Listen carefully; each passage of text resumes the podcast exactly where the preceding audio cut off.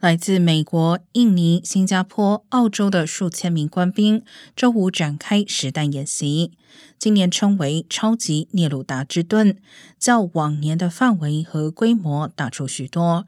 日本也首度加入。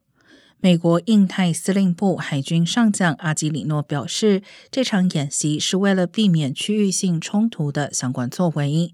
但华盛顿表示，这一次演习目的并非针对任何国家。印尼国军总司令安迪卡也否认演习规模扩大是因为台湾海峡情势，称早前就已计划这次演习。